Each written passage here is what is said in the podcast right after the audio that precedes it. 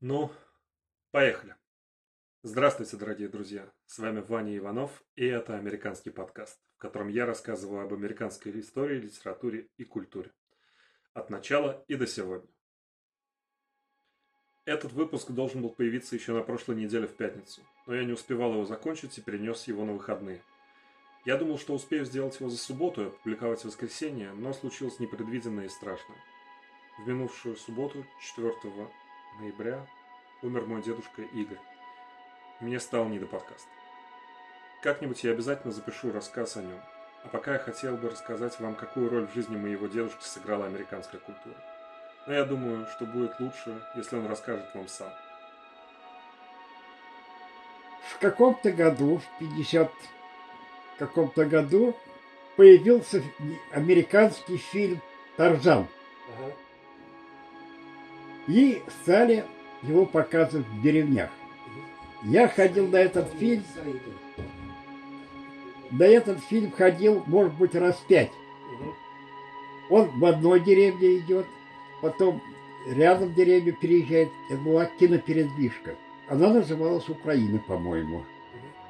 У него был генератор моторчик такой, да, килограммов, может быть, 20-30 генератор и ну, узкопленочный он был. Не широкая пленка, а узкая пленка. То есть это проектор такой? Ну, проектор у него бобина была сверху, угу. бобина снизу, вот она немножко трещала, и она э, перемещалась очень быстро. Это так и называлась кинопередвижка. А где это показывали? А? А где это показывали в деревнях? Клубы были клуб, у кого-то большая изба, у нас тоже большое, большое такое помещение, там, может быть, 10 на 15 зал был, или сколько, там стулья стояли, там концерты, сцена была, натягивался экран. Стоило 5 копеек, по-моему, посещение. Ну и 5 копеек было сложно найти.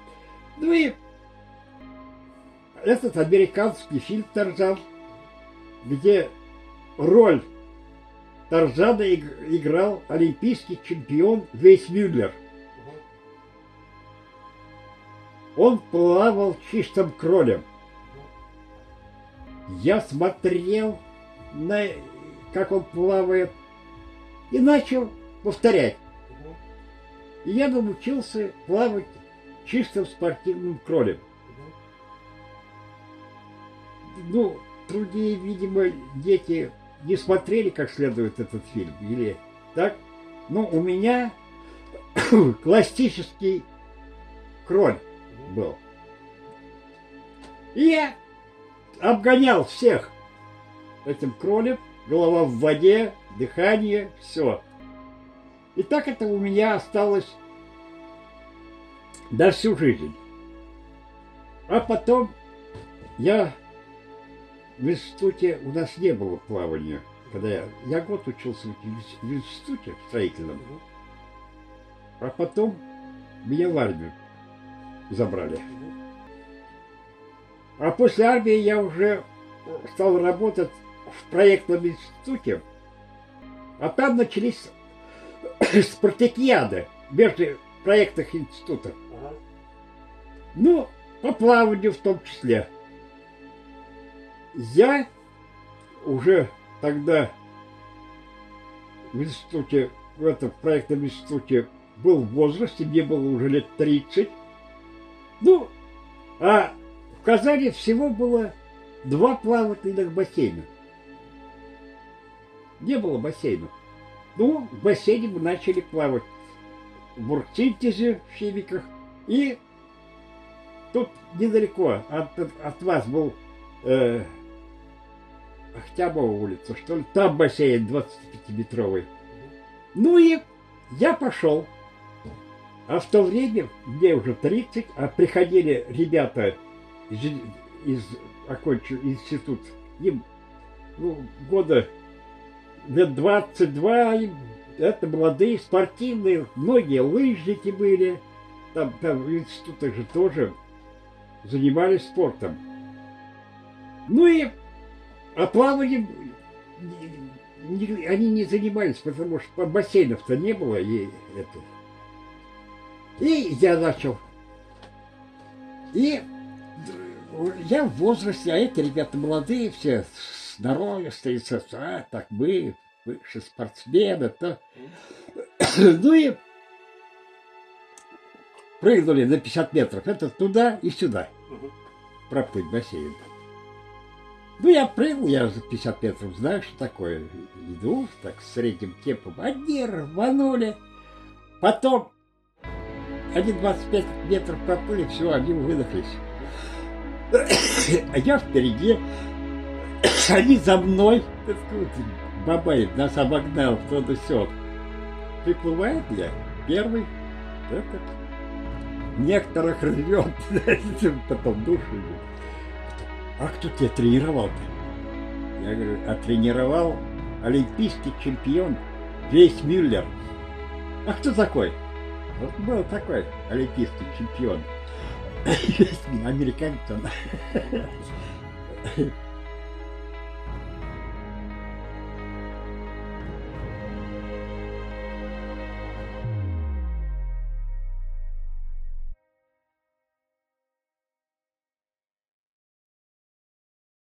Мой дедушка Игорь Андреевич Иванов ушел из жизни 4 ноября 2023 года в возрасте 78 лет. Нельзя описать словами, насколько сильно его будет не хватать мне, моей семье и особенно моей бабушке, с которой дедушка познакомился 65 лет назад и с которой прожил браке 56 лет. Да и нужны ли тут слова? Я люблю тебя, дедушка, и очень по тебе скучаю.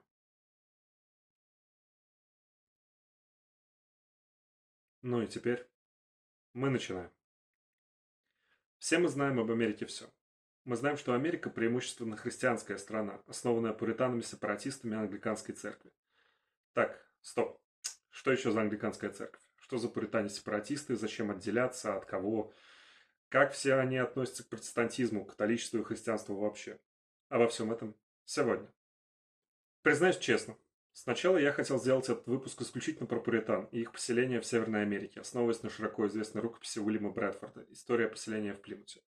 Но чем больше я читал, тем больше я понимал, что рассказ будет не очень понятным, если не поговорить о протестантизме и его появлении в XVI веке. Так что в этот раз я поговорю о пуританах и их поселении в США совсем немного. И продолжу это повествование в двух, а может быть и трех следующих выпусках. Ну, а в последнем, заключительном, я расскажу о том, как современные историки смотрят на отцов-пилигримов. Итак, теперь мы начинаем. Выпуск третий. Лютер, Кальвин и вся-вся-вся. Представьте себе осеннее воскресное утро. Вы вместе со всей семьей идете в церковь, как делали ваши отцы и деды до вас, и как будут делать ваши дети и внуки после вас. Но сегодня что-то не так. Перед дверями храма собралась возбужденная толпа. Кто-то в толпе злится и гневно кричит «Да что он о себе возомнил?» Кто-то наоборот говорит «Да он же прав!» Вы пробираетесь сквозь эту толпу и видите на дверях прибитый гвоздями свиток. На нем красивым почерком выведено 95 утверждений монаха, магистра свободных искусств, преподавателя теологии местного университета Мартина Лютера. Вы пробегаете глазами текст, и он заставляет вас задуматься. Господь и Учитель наш Иисус Христос, говоря «покайтесь», заповедовал, чтобы вся жизнь верующих была покаянием. Папа не имеет власти отпустить ни одного греха. Ошибаются те проповедники индульгенций, которые объявляют, что посредством папских индульгенций человек избавляется от всякого наказания и спасается. Утверждать, что пышно вооруженный крест с папским гербом равномочен кресту Христову, значит богохульствовать. Надлежит призвать христиан, чтобы они с радостью стремились следовать за своим главой Христом через наказание, смерть и ад. И более уповали многими скорбями войти на небо, нежели безмятежным спокойствием. Прочитанное, если не поражает, то заставляет как следует задуматься. Другие прихожане оттесняют вас, и вы глубже возвращаетесь к своей семье. «Ну, что там?» – спрашивают вас родные. «Что произошло?» А вы не знаете, что ответить. Вам кажется, что у этого будут последствия, но вы даже не представляете, насколько большие. Примерно это случилось 31 октября 1517 года в немецком городе Виттенберг, в котором Мартин Лютер прибил свои тезисы к дверям замковой церкви. Ну, или так гласит легенда. С этого дня официально началась реформация, расколовшая западный мир на католический и протестантский, ставшая причиной ужасных войн, страшных преступлений и заложивших основы современного понимания веротерпимости, капитализма, национальных государств, ну и много чего еще. И как бы это странно ни звучало, Мартин Лютер не был первым на этом пути. С самого начала существования христианства церковь претерпевала расколы, религиозные споры и ереси, в разной степени грозившие ее единству. Ранние христиане спорили по таким важным вопросам, как Могут ли неевреи быть христианами? Стоит ли сохранить обрезание обязательной процедурки? Какова природа Христа? Что есть Святая Троица? Ну и многое другое.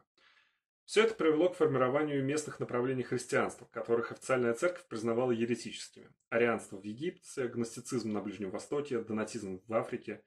Все это появилось во времена поздней античности.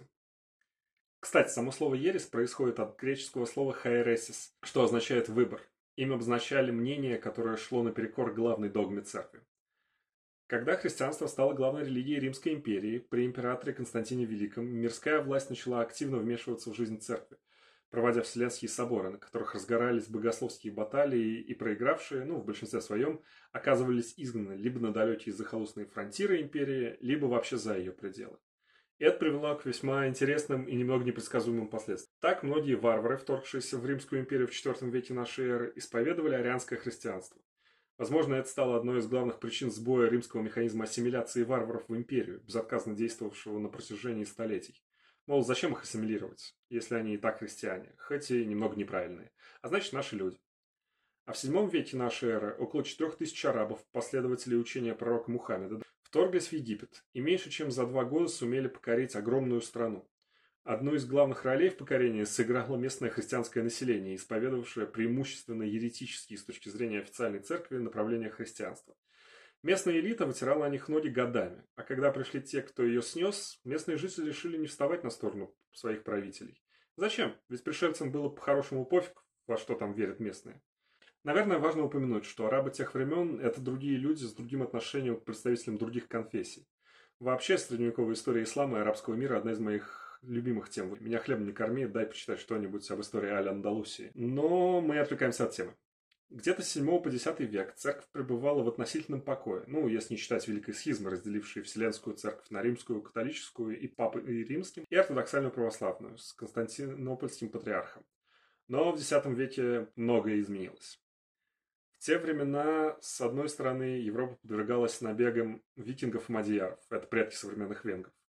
С другой, огромные государства, появившиеся на руинах Римской империи, начали терять свои централизации, а верховные правители в авторитете.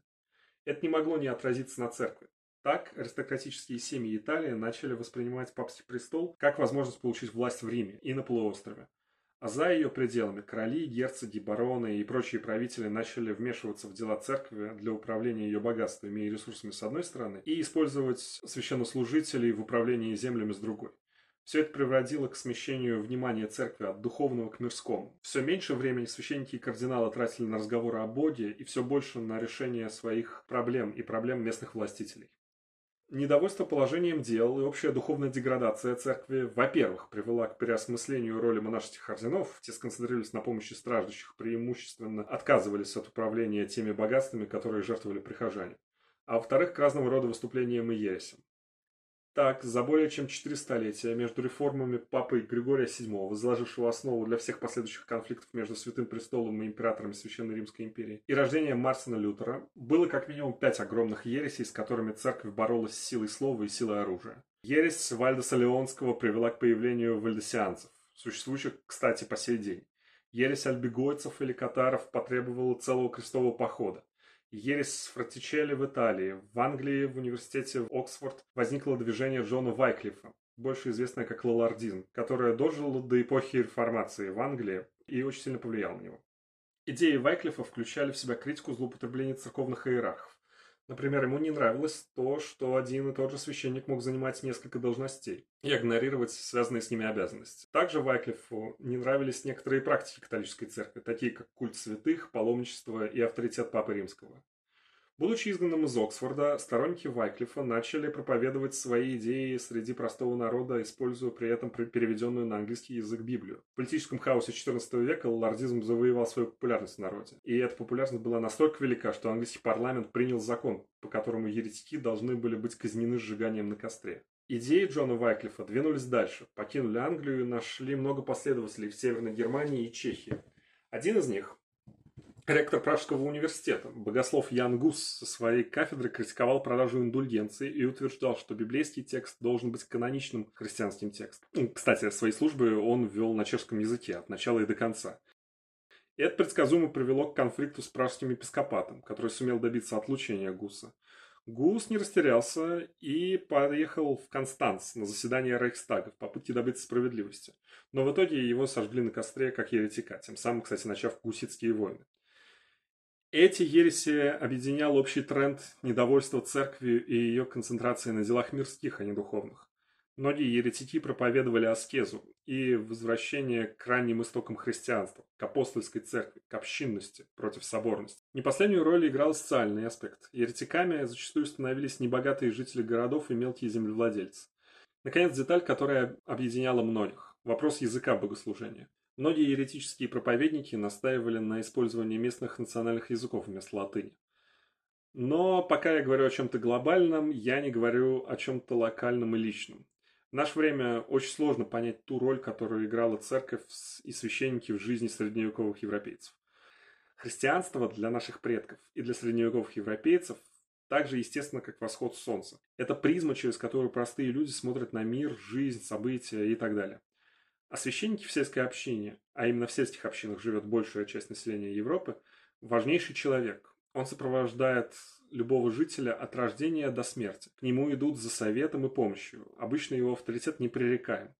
Он, в конце концов, может быть единственным грамотным жителем планеты. Просто представьте себе, что у вас, допустим, 300 френдов в какой-нибудь социальной сети, а читать-писать среди них умеет всего один. В то же самое время в холодной Германии растут города. Во многих из них есть университеты, которые работают и поныне. Вот только не поймите меня неправильно. Города были и раньше. Они всегда были центрами культурной жизни, и всегда жизнь в них носила цивилизирующий характер. Но в XIV веке начался так называемый малый ледниковый период. А значит, стало сложнее заниматься сельским хозяйством. И жители деревень начали приезжать в города в поисках лучшей жизни. Добавьте к этому практику Минората, когда хозяйство и земли наследует самый младший сын, и вы получите весьма интересную картину. Так вот, в этих городах быстро растет новый класс мещан, который в будущем превратится в буржуазию, которая, в свою очередь, станет главной силой Великой Французской революции и капитализма. Горожане в большинстве своем образованы, ну, не как мы сейчас, но все же умели читать и писать. Они зарабатывают на жизнь ремеслами и торговлей, то есть деньги у них водятся. И они же, эти самые горожане, являются главными потребителями и покупателями индульгенций. Кстати, об индульгенциях. Индульгенция – это специальная грамота, которая не отпускала грехи и не давала разрешения грешить.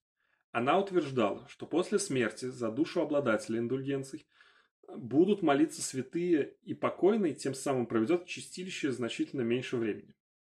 Германия к моменту рождения Мартина Лютера стала главной территорией по сбору церковных налогов. Дело в том, что в начале XVI века между французским королем и папой римским был заключен Болонский конкордат, который фактически подчинил церковь во Франции королю. В Англию папским легатом въезд был просто запрещен.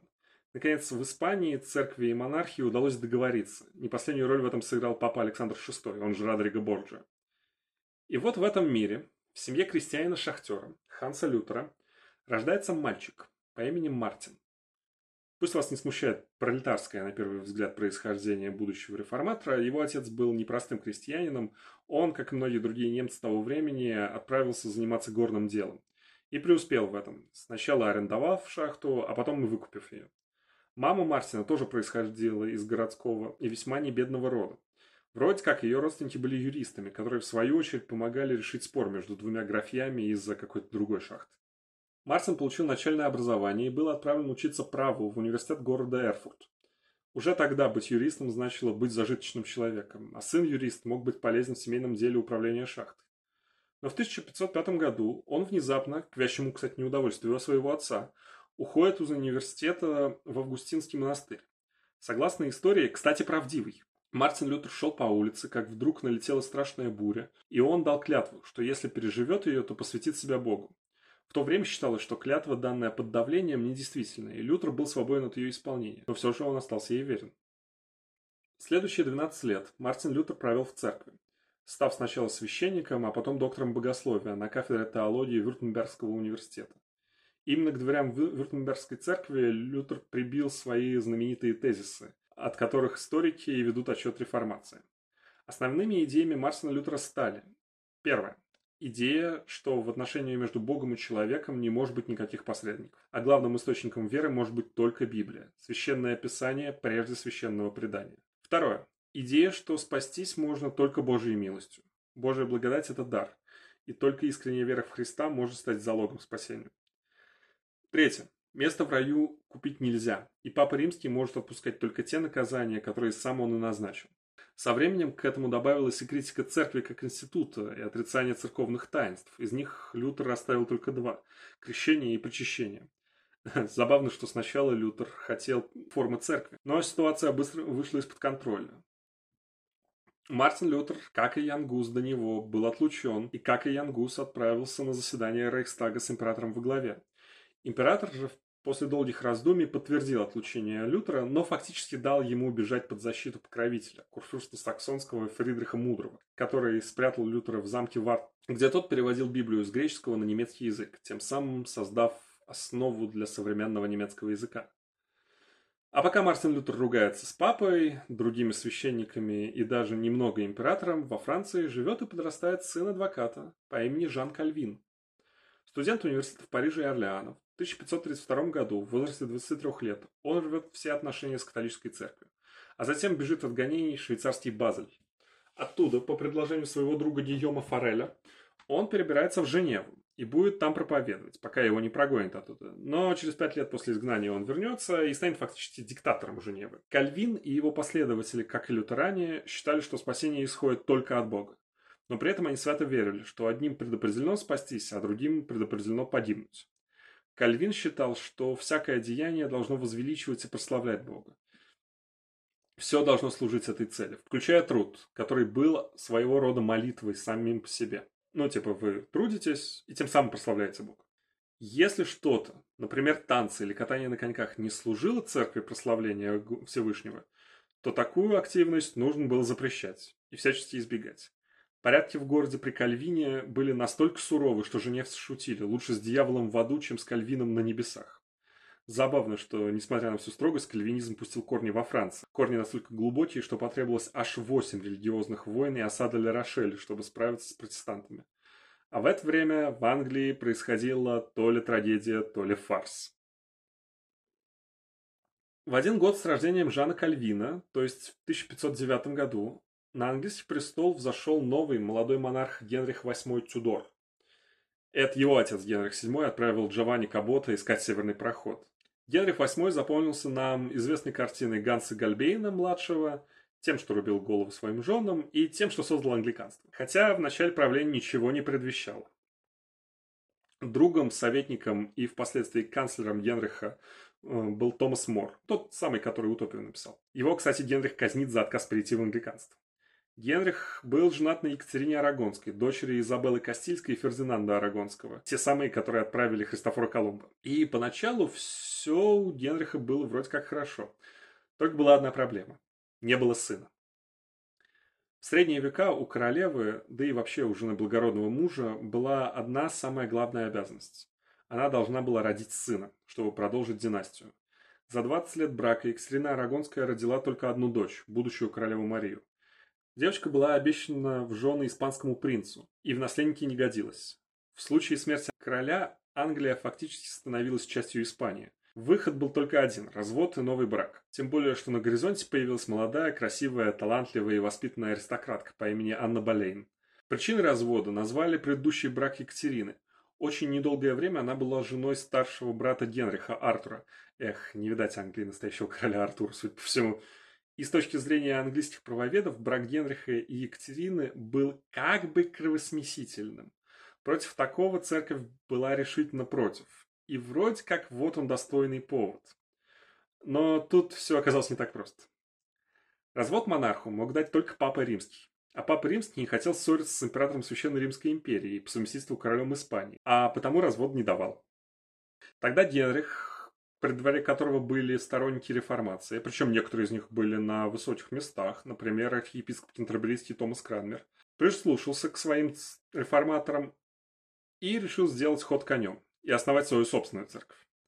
Ну, а дальше был развод, новый брак с Анной Болейн, рождение дочери Елизаветы, будущей королевы, будущей королевы девственницы, э, неудачная беременность и казнь Анны Болейн. Ее Генрих обвинил ни много ни мало в государственной измене. Тут дело в чем. Король мог спать с кем угодно. Все дети, рожденные от этих связей, были незаконными и наследовать права не имели. А вот королева могла спать только с королем. Если у нее рождался бастард, то этот бастард имел право на престол. А дилетар королевы приравнивался к госизмене. Короче говоря, Анне отрубили голову. Потом были еще жены, рождение мальчика, который умер в возрасте 11 лет, и власть в итоге унаследовала Мария. Устроила недолгие гонения на протестантов, а потом прекратила их по причине собственной смерти. После нее власть получила ее младшая сестра Елизавета и закрепила англиканскую церковь как государственную. Э, что же такое англиканство? Ну, полноценной реформации, в общем-то, не вышло. Скорее, минорные изменения при новом менеджменте. Ну, во-первых, глава англиканской церкви – король. Ну, или королева. Тут же зависит от монарха. Англиканская церковь считает, что в Библии есть все необходимое для спасения. Если какое-то учение утверждает, что для спасения нужно что-то еще большее, ну, например, признание власти Папы Римского, то это учение ложное. Служба идет на английском языке, священника можно жениться, а в остальном получилось более-менее то же самое католичество, только без монастырей. Их земли еще Генрих отобрал и частью поделил между своими верными приближенными, а частью просто продал. Вот получилось, вроде реформация, вроде и нет. Очевидно, что такое решение понравилось не всем, и среди католиков, и среди протестантов а в рядах последних было небольшое, но весьма и весьма активное течение, названное пуританством. Слово «пуританин» происходит от латинского слова «пуритас» – чистота. Они были, прямо скажем, радикальными протестантами, настаивавшими на очищении англиканской церкви от всего, что оставалось в ней католического. Например, они предлагали заменить епископов выбранными старейшинами, а мессу заменить проповедью. Дальше я буду рассказывать, основываясь на истории поселения в Плимуте, чтобы показать вам, как эти люди видели себя сами и свой путь в новый свет. История поселения – это дневник одного из пуритан, Уильяма Брэдфорда, в котором он рассказывает историю переселения этой маленькой, но весьма и весьма религиозной группы, э, в числе которых, кстати, был он сам, в Северную Америку. Ему даже довелось некоторое время побыть губернатором колонии. Сам текст изобилует отсылками к священному писанию, наполнен письмами и корреспонденцией, подробно описывающей все те перипетии и трудности, с которыми пришлось столкнуться пуританам на их пути. И начинается книга, прям скажем, за здравие. Дальше я цитирую прямо по тексту. Людям разумным и благочестивым известно, что с тех пор, как истина Святого Писания озарила Англию, скобочках, первую страну, которую просветил Господь после кромешной тьмы папизма, окутавшей христианский мир, сатана повел против святых войну, и тем ли другим ли способом ведет ее и поныне. То кровавыми казнями и жестокими пытками, то заточением, изгнанием и иными гонениями, опасаясь, как бы не пришел конец его царствию. А Церковь Божья не обрела былой чистоты и не вернулась к изначальному порядку, свободе и благолепию, не сумев всеми средствами этими одолеть истину Святого Писания, которая во многих местах пустила корни и принесла сладостные плоды, ибо оросила ее кровь мучеников и осияла благословением небес, обратился он к прежним своим ухищрениям, на какие пускался некогда против первых христиан. Когда кровавые и жестокие гонения, какие воздвигли на них императоры-язычники, не помешали быстрому распространению Святого Писания во всех известных в ту пору странах – Принялся он сеять заблуждение, ереси и разлад среди самих же христиан, пользуясь гордостью, честолюбием и иными пороками, присущими всем смертным, а отчасти даже и святым. А это имело следствие самое прискорбное. Не только ярые раздоры, зависть, схизму и прочую безобразную смуту, но еще навязывает сатана гнусные свои обряды со множеством ненужных канонов и установлением, коими поныне улавливают как ловушки немало несчастных душ. Подобные средства употребляет сатана и в наше время, когда истина стала распространяться после ущерба, нанесенного ей антихристом, антихристом человеком греха. Дальше Брэдфорд очень коротко повествует о тех гонениях, которым подвергались пуритане при королеве Марии. Мария так-то была католичкой и прекрасно помнила, как протестанты обходились с ее матерью, как отец отправил ее ссылку в дальнее поместье, как он запрещал им видеться. Так что единственным источником новостей друг о друге был посланник императора Священной Римской империи. Она в гробу и белых тапках, ну то есть на костре Инквизиции видала всех этих протестантов, а особенно пуритан. И Брэдфорд отмечает это, рассказывая о том, что пуританам в количестве 800 человек пришлось эмигрировать за границу.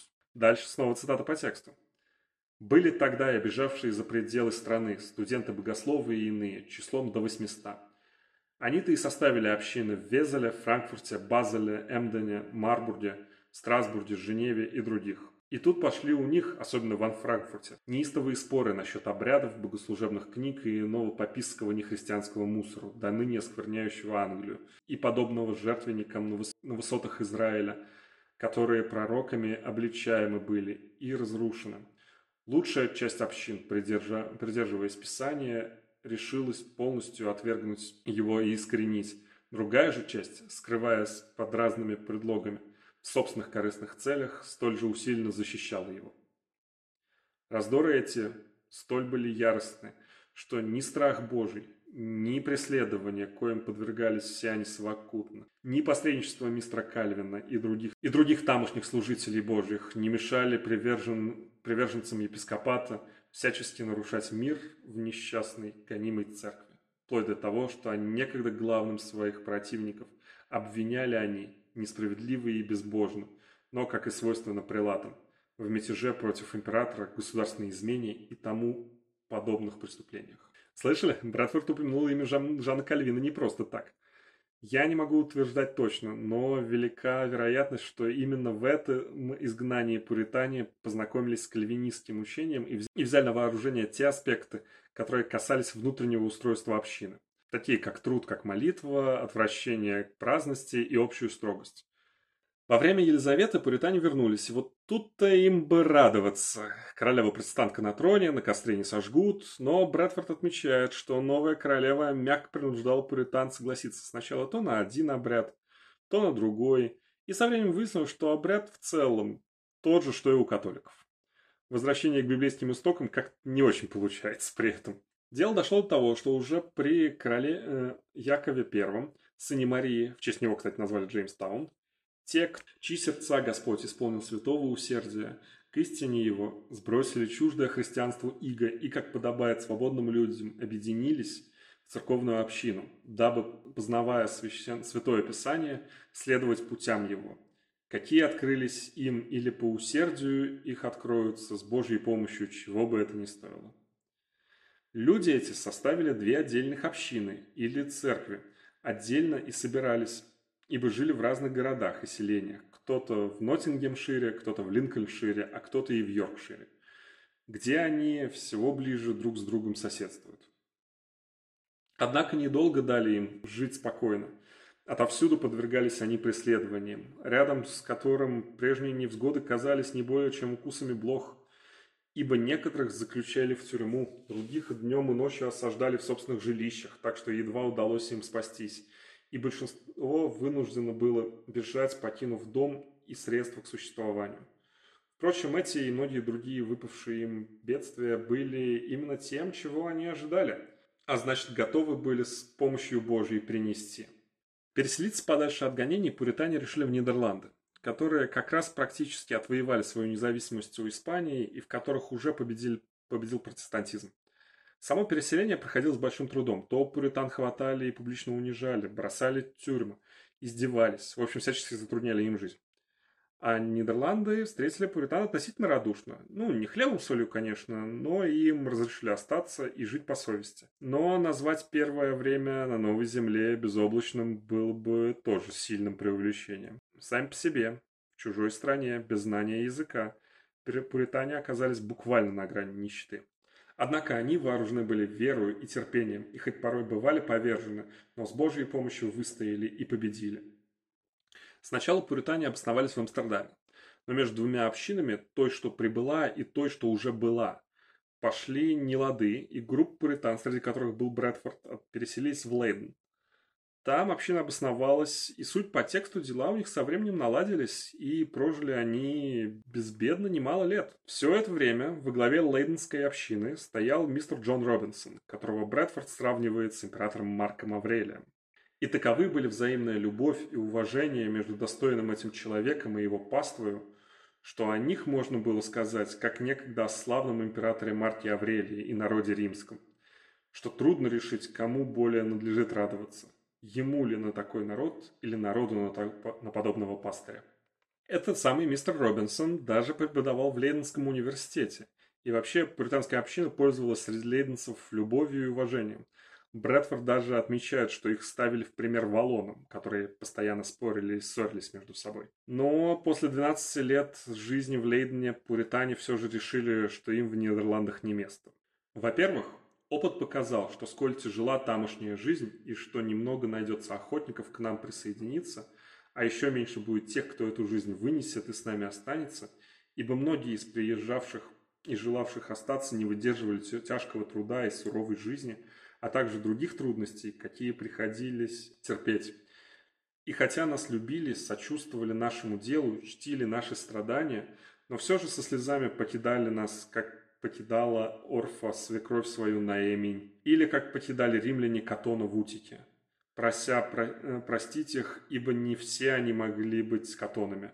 Многие, желавшие блюсти в чистоте Господние заветы, молиться по Писанию все же, увы, смирялись с игом и опасностью для совести своей, лишь бы не терпеть подобных лишений а иные даже предпочитали английскую темницу голландской свободе со столькими бедствиями сопряженный. Потому и решено было, что более благоприятное место жительства устранит эти опасения и многих к нам привлечет. Как часто говаривал наш пастор, многие из тех, что против нас писали и проповедовали, очутившись там, где можно обрести и свободу, и довольствие, сами бы к нам присоединились.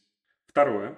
Стало очевидно, что, находясь в расцвете сил, люди бодро и мужественно несли все тяготы, Теперь же ко многим из нас подкралась старость, а неустанный тяжкий труд и горести приблизили ее преждевременно. И можно было не только предположить, но и ясно видеть, что еще через несколько лет люди поневоле разбредутся или же падут под непосильной ношей.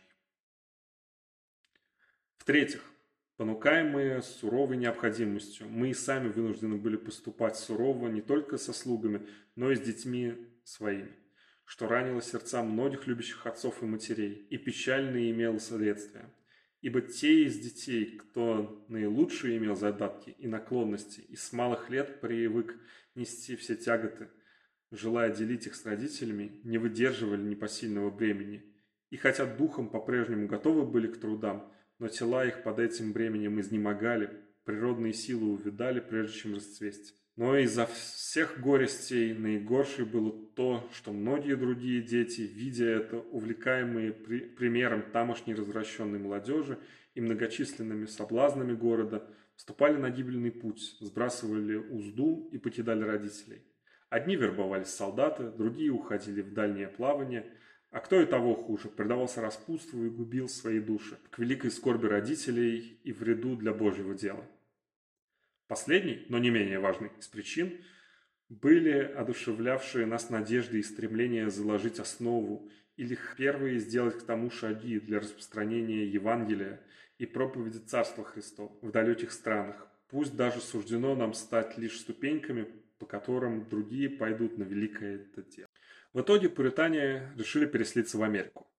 Не стоит себя обманывать. Они были хоть и фанатичные, но практичные. И прекрасно понимали, что их ждут там не райские кущи, а лишения и невзгоды. Ибо там и голод, и холод, и всевозможные лишения, перемена климата, непривычная пища и вода сулят тяжелые недуги. Тем, кто переживет и это, грозят нападения дикарей, которые жестокие и коварны, страшны в ярости своей, беспощадны, когда побеждают – Недовольствуясь умерщвлением врага, они с наслаждением подвергают его кровавым пыткам. Говорилось также, что такое путешествие и нужное для него снаряжение больше требует денег, чем можно выручить за все наше имущество. И искать придется не только корабли, но и тех, кто помог бы уплатить за припасы. Нетрудно было найти и привести множество примеров неудач и тяжких бедствий, выпавших на долю тех, кто подобное замышлял. Да и напомнить собственный наш опыт при переселении в Голландию – как трудно пришлось нам на новом месте, хоть бы и в стране соседей, обжитой и богатой. На это отвечали, что все великие и славные дела с великими спряжены трудностями, которые надлежит мужественно преодолеть. Опасности, конечно, велики, однако нельзя называть их непреодолимыми. Трудности многочисленны, но их можно одолеть. Многие из них вероятны, но не обязательно. Многое из ожидаемого может вовсе не случиться – Остальное же удастся в большей мере избежать заранее принятыми мерами, а все вместе с Божьей помощью терпеливо и стойко вынести и одолеть. В итоге Британия решили сплыть. Не последнюю роль при этом сыграла и заканчивающаяся перемирие между Испанией и Нидерландами. Здесь ведем мы жалкую жизнь изгнания, а впереди ждут, быть может, испытания еще горше, ибо истек 12-летний срок перемирия и барабанный бой возвещает войну кой исход всегда бывает неясен. Испанец может оказаться столь же жесток, что и дикие жители Америки. Голод и мор столь же губительны здесь, как и там, а свобода наша более будет под угрозой. Когда обе спорившие страны все это изложили, большинством решено было привести замысел в исполнение и взять за это, так себе, лучше.